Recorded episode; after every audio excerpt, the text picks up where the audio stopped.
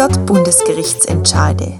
Der Podcast von Dr. Phil Baumann über Urteile, die die Schweiz bewegten.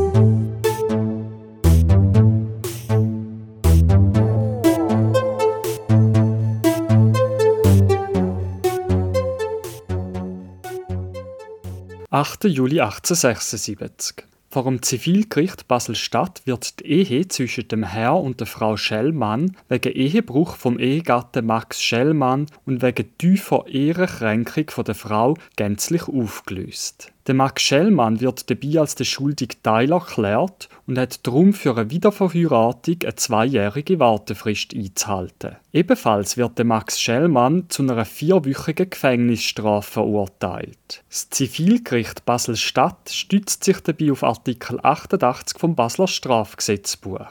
Der Ehebruch wird, wenn wegen desselben die Ehe geschieden worden ist, an dem schuldigen Ehegatten mit Gefängnis bis zu drei Monaten oder Geldbuße bis zu 1000 Schweizer Franken bestraft. Der Max Schellmann ist mit dem Urteil nicht einverstanden und zücht zuerst das Appellationsgericht Basel-Stadt und anschließend das Bundesgericht weiter. Er verlangt, dass die über ihn verhängte Gefängnisstrafe aufgehoben wird. Vor Bundesgericht machte Max Schellmann geltend, dass das Bundesgesetz über Zivilstand und Ehe klar vorgebe, welche Folgen von der Ehescheidung durch Kantone geregelt werden können.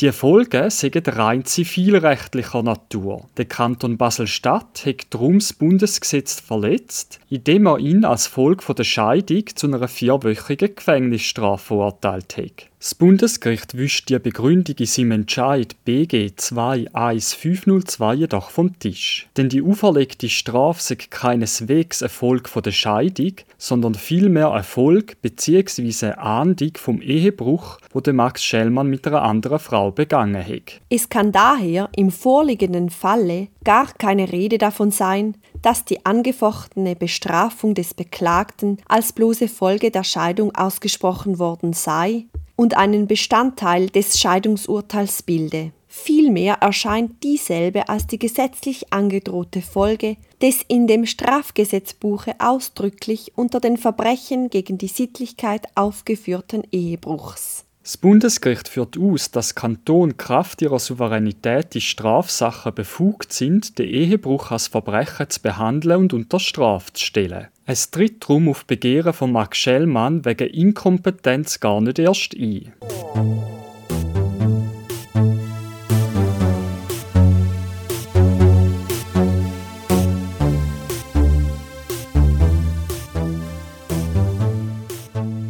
Tatsächlich gibt es im Jahr 1876 noch kein schweizerisches Strafgesetzbuch. Vielmehr verfügt fast jeder Kanton über ein eigenes Strafgesetzbuch. Im Jahr 1893 bemerkte Karl Stoß in einer Untersuchung zu den Grundzügen vom schweizerischen Strafrecht, dass alle Kantone mit Ausnahme von Genf den Ehebruch mit Gefängnis oder Buß bestrafen. Während in den meisten Kantonen der Ehebruch nur auf Antrag hin bestraft wird, verfolgen Basel und Aargau Ehebrecher von Amtes wegen. Der Kanton Tessin unterscheidet beim Ehebruch sogar zwischen dem Ehemann und der Ehefrau. Während die Frau in jedem Fall wegen Ehebruch bestraft werden kann, ist der Mann nur strafbar, wenn er eine Konkubine unterhaltet. Im Tessin wird die Frau zudem härter bestraft, wenn sie den Ehebruch in der ehelichen Wohnung vollzieht. Die unterschiedlichen kantonalen Strafgesetzbücher wecken den Wunsch nach einem einheitlichen gesamtschweizerischen Strafrecht. Im Jahr 1898 wird dem Bund in einer Teilrevision der Verfassung Kompetenz zur Gesetzgebung im Bereich vom Strafrecht erteilt. Bereits vor der Verfassungsrevision leitet Karl Stoß einen ersten Entwurf für das Schweizer Strafgesetzbuch vor. Der Entwurf ist Gegenstand von intensiven, langwierigen Diskussionen und wird mehrmals umgearbeitet. Ein Streitpunkt ist dabei, ob und unter welchen Voraussetzungen der Ehebruch für strafbar erklärt werden soll. Während liberalere Kreise keinen Zweck mehr der strafrechtlichen Ahndung vom Ehebruch erkennen, sehen konservative Vertreter die öffentliche Sitte und Moral in Gefahr, falls der Ehebruch nicht oder nur noch unter speziellen Voraussetzungen bestraft wird. Unter brausendem Jubel wird am ersten Schweizerischen Katholikentag die folgende Resolution zum Vorentwurf zum Schweizerischen Strafgesetzbuch verabschiedet. Der erste Schweizerische Katholikentag erklärt die im Vorentwurf zu einem schweizerischen Strafgesetzbuch enthaltenen Bestimmungen betreffend die Religionsvergehen für ganz ungenügend.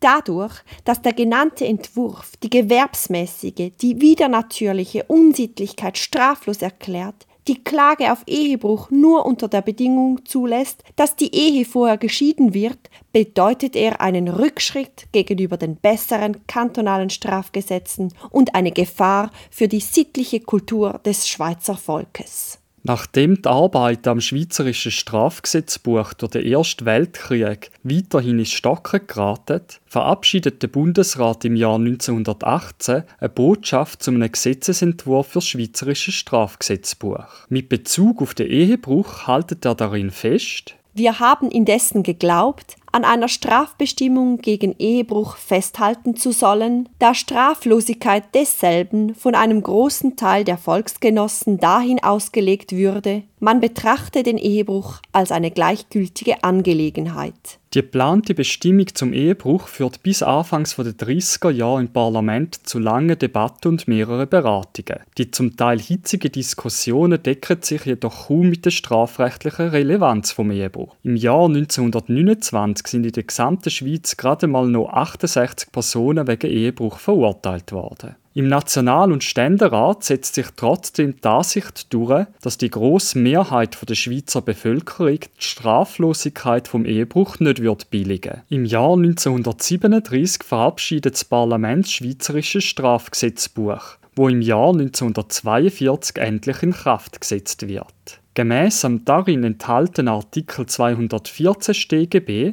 wird der Ehegatte, wo ein Ehebruch begeht, auf Antrag vom beleidigten Ehegatten hin mit Gefängnis bis zu einem Jahr oder mit Buß bestraft. Der beleidigte Ehegatte hat hingegen kein Antragsrecht, wenn er am Ehebruch zugestimmt oder ihn verziehen hat.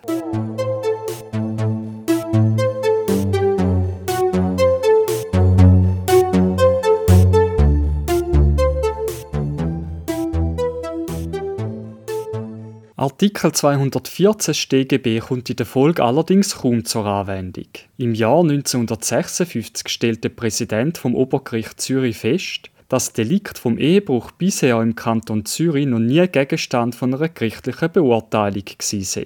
Die Neue Zürcher Zeitung schreibt suffisant dazu, dass der Kanton Zürich wohl weltberühmt für die Ehetreue von seiner Bevölkerung sein müsste, wenn denn Statistik nicht trügen würde. Vielmehr sei nämlich davon auszugehen, dass der Ehebruch zu den am häufigsten begangenen Delikten zähle, aufgrund von der Ausgestaltung als Antragsdelikt und am Scheidungserfordernis hingegen kaum strafrechtlich verfolgt werde. Auch in den Folgejahren ändert sich an der strafrechtlichen Bedeutungslosigkeit vom Ehebruch kaum etwas. Im Jahr 1966 werden schweizweit gerade mal 10 Personen wegen Ehebruch strafrechtlich verurteilt. Im Jahr darauf schafft der Ehebruch jedoch nochmals in einen Leitentscheid vom Bundesgericht, wenn auch in einem ausländerrechtlichen Fall. Im Fall BG 9311 geht um eine 25-jährige deutsche Bankangestellte, wo über eine ordentliche Aufenthaltsbewilligung im Kanton Zürich verfügt. Im Oktober 1966 kommt die Behörde zur Kenntnis, dass die Frau seit Ende Oktober 1964 ehebrecherische Beziehungen zu einem 30 Jahre älteren Mann unterhaltet. Die Frau wird die Beziehungen nicht aufgeben. Die Fremdenpolizei vom Kanton Zürich widerruft darauf hin mit Verfügung vom 8. November 1966 gestützt auf Artikel 9 Absatz 2 Litera b vom Bundesgesetz über Aufenthalt und Niederlassung von Ausländern die Aufenthaltsbewilligung wegen ehestörendem und sittenwidrigem Verhalten. Gemäss Artikel 9 Absatz 2 Litera b ANAG kann die Aufenthaltsbewilligung widerrufen werden, wenn das Verhalten von einem Ausländer Anlass zu schweren Klagen gibt. Vom Bundesgericht stellt sich diesbezüglich die Frage, ob ein Ehebruch ein Verhalten darstellt, wo Anlass zu schweren Klagen im Sinne vom ANAG gibt und damit den Widerruf von einer Aufenthaltsbewilligung rechtfertigt. Das Bundesgericht führt dazu aus, Die Bedeutung, die der Ehe als Grundlage der Familie in der Gesellschaft und im Staate zukommt, lässt den Ehebruch indessen nicht nur als Missachtung der Rechte des anderen Ehegatten, sondern darüber hinaus als Verstoß gegen die öffentliche Ordnung erscheinen. Der Ehebruch ist nach Ansicht vom Bundesgericht somit das Verhalten, wo zu Klagen Anlass geben kann. Die deutsche Bankangestellte hat durch ihre intensiv und andauernde Beziehung zu einem 30 Jahre älteren verheirateten Mann in Kauf genommen, dass der seine Ehe aufs Spiel setze. Ihres Verhalten gebe damit, nach Ansicht vom Bundesgericht, zu schweren Klagen Anlass. Die Widerruf der Aufenthaltsbewilligung durch Zürcher Behörden sei somit rechtmäßig.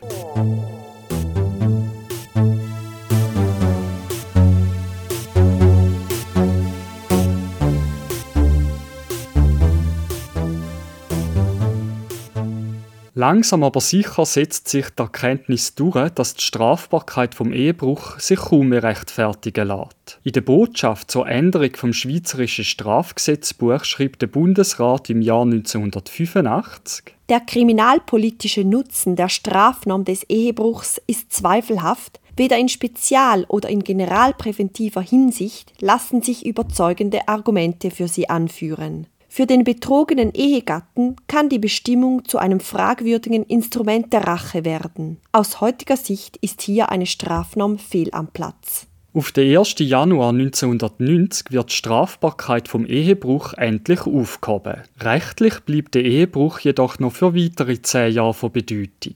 Denn im Zivilgesetzbuch ist der Ehebruch noch bis ins Jahr 2000 als Scheidungsgrund aufgeführt. Zudem hat auf nachehelichen Unterhalt nur Anspruch, wer unschuldig ist. Wird beispielsweise einer Ehefrau Ehebruch nachgewiesen, wo für das Scheitern der Ehe kausal anzusehen ist, so kann der Ehemann den nahehelichen Unterhalt die Frau verweigern oder kürzen. Weil sich in der Praxis nur schwer feststellen lässt, welcher Ehegatte in welchem Ausmaß Schuld an der Zerrüttung der Ehe hat und die Voraussetzungen von der Schuldlosigkeit für Unterhaltsansprüche zu ungerechten Ergebnissen führen können, werden mit der Scheidungsrechtsrevision im Jahr 2000 sowohl die Scheidungsvoraussetzungen als auch die Scheidungsfolgen grundsätzlich verschuldensunabhängig ausgestaltet. Gemäss dem geltenden Artikel 114 ZGB kann jeder Ehegatte ohne Angabe von Gründen auch gegen den Willen vom Partner die Scheidung verlangen, sofern die Ehegatten mindestens seit zwei Jahren getrennt leben. Der nacheheliche Unterhalt darf nur noch ausnahmsweise verweigert oder gekürzt werden, etwa wenn die berechtigte Person gegenüber am Ex-Ehegatten schwere Straftat begangen hat. Rund 20 Jahre nach der Scheidungsrechtsrevision dreht sich die heutige Diskussion nicht mehr um den Bruch, sondern um die Schliessung der Ehe. Am 26. September 2021 stimmt die Schweizer Stimmbevölkerung über die Vorlage Ehe für alle ab und entscheidet damit die Frage, ob auch gleichgeschlechtliche Paare zivil heiraten können und damit den anderen Ehepaar rechtlich gleichgestellt werden. Sie hörten 100 Bundesgerichtsentscheide, den Podcast von Dr. Phil Baumann über Urteile, die die Schweiz bewegten.